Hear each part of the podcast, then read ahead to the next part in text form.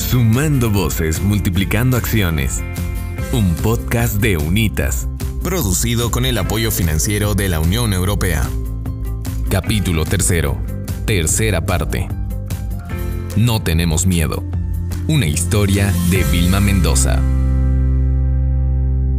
Pasó como, como tres semanas, nosotras, bueno, preparando los documentos para la demanda al, al yacimiento, al Estado. Eh, sobre la vulneración de los derechos del consentimiento libre previo informado, pero también ya este, la exigencia de, la, de los caciques mismos que estaban a favor de, lo, de la empresa, eh, tuvimos que hacer un congreso extraordinario ¿no? en la comunidad de Covendo. Entonces ahí fue otro momento muy duro. Eh, enfrentarse entre hermanos realmente es, es muy duro. ¿no? Y ahí, por ejemplo, eh, dentro del desarrollo de, del congreso, eh, justamente específicamente era para aprobar o desaprobar, ¿no? Pero ahí ya habían conseguido ellos cooptar a un dirigente más, a un cacique más. Entonces ya eran cuatro caciques a favor de que trabaje nomás la empresa y cuatro caciques de cuatro comunidades seguíamos resistiendo, incluido mi comunidad, ¿no? Santana de Mocetenes y Muchan. Ahí fue duro, ¿no? Fue realmente duro porque cada grupo tenía sus, sus, argumentos. Llegado el momento de la determinación, se pidió que se haga la redacción de un acta a favor, argumentando que todos ya estaban de acuerdo. Quiera, quiera o no, tenés que redactar. Entonces ya fue como una orden que me, que me daban, ¿no? Para que yo este, sea, redacte, ¿no? Eh, el acta, que conste en el acta que todos estamos de acuerdo que siga trabajando la empresa. Entonces, eh, para mí realmente ha sido muy duro eso. Entonces, Vilma le dice a todos que no redactará nada, porque no será cómplice del desastre que ocurrirá en el territorio. A mí me enseñaron a ser digno, me enseñaron a respetar los derechos y me enseñaron a, a respetar lo que son los derechos colectivos. Y si algún momento decidimos hacer un proyecto grande, pues tiene que llegar a todos. Si es que hablamos de los, de los resarcimientos de daños, se tiene que resarcir a todos y, y, salían palabras de un lado, palabras del otro lado, o sea, como un ataque, ¿no? Que, que, que debería de hacer, que por qué no, no, no quiero, que siendo una dirigente que yo había estudiado, que no quiero colaborar, que como no me voy a dar cuenta, entonces todas esas cosas, ¿no? Vilma cierra su acta, se levanta y se retira del Congreso, dejando a todos impactados. Y detrás de mí este, se levantaba el presidente, entonces ya las señoras a veces somos muy aguerridas y una de las señoras le agarró al presidente, ¿no? Entonces le hicieron sentar a él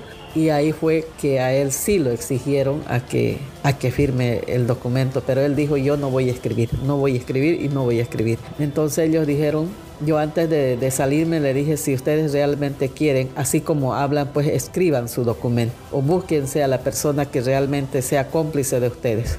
Y el presidente los dijo lo mismo cuando a él sí lo, lo rodearon le hicieron sentar a la fuerza. Eh, yo ya estaba al otro lado, ¿no? Mirando del otro lado, bien agarrado de mi acta. Y se conforma rápidamente una comisión para la redacción del acta.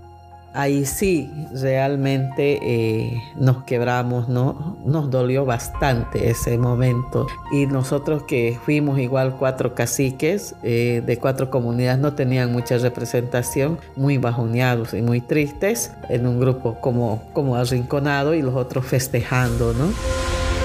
Es así que este conflicto pasó, pero de todas maneras nosotros no nos, no nos rendimos. Eh, dijimos después ya nos quedamos cuatro caciques y los caciques dijeron no, este, dejémoslo así ya que si ha entrado ya están trabajando ni modo, ¿qué vamos a hacer? Pero eh, tenemos que seguir con la demanda, ¿no? Es así que nosotros sí demandamos al Estado, pero que pues se denominó improcedente porque para ellos no teníamos suficiente argumento, ¿no? De, del consentimiento de lo que hemos presentado, porque ellos también presentaron dijeron que sí habían cumplido con todo lo que era el, la, la, consulta, ¿no? Eh, haciendo firmar, han hecho talleres en los colegios, han hecho firmar. Entonces con todo ese argumento ellos nos ganaron.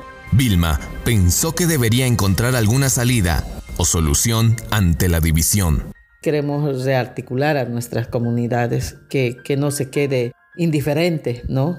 Que estas comunidades no, las otras sí, sino que necesitamos hacer las cosas bien. Entonces me dijo, eh, proponga el proyecto y se lo hizo, eh, me congió tanto y que teníamos el proyecto eh, y ahí rearticulamos a las comunidades nuevamente, ¿no? Pero ya entrando con abogados, haciendo bien las cosas porque ellos solamente habían acordado, ah, que nos los haga nuestra placita, que nos los haga nuestro, nuestra sede, así cada comunidad, pero solamente eran cuatro comunidades, digamos, ¿no? Entonces nosotros dijimos ya que han dejado que entre el trabajo, pues, tiene que ser para todos, así que ya, ¿qué quieren hacer?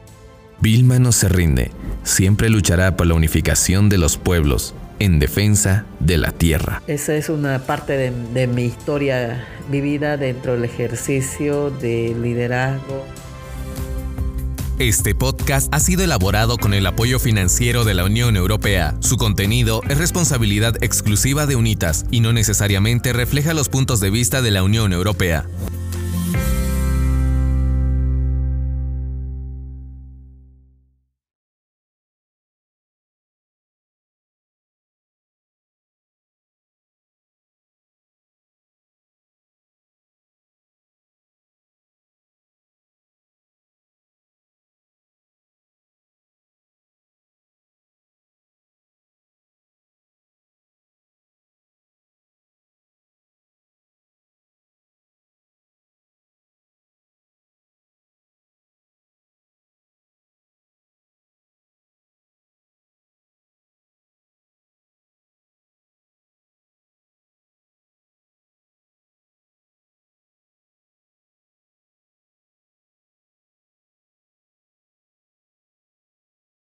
De UNITAS y no necesariamente refleja los puntos de vista de la Unión Europea.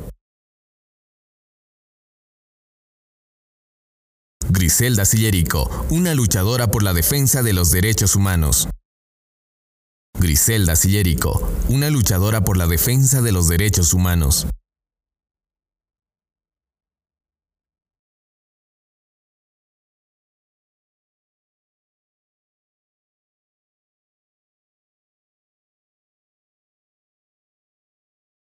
Vilma pensó que debería encontrar alguna salida o solución ante la división.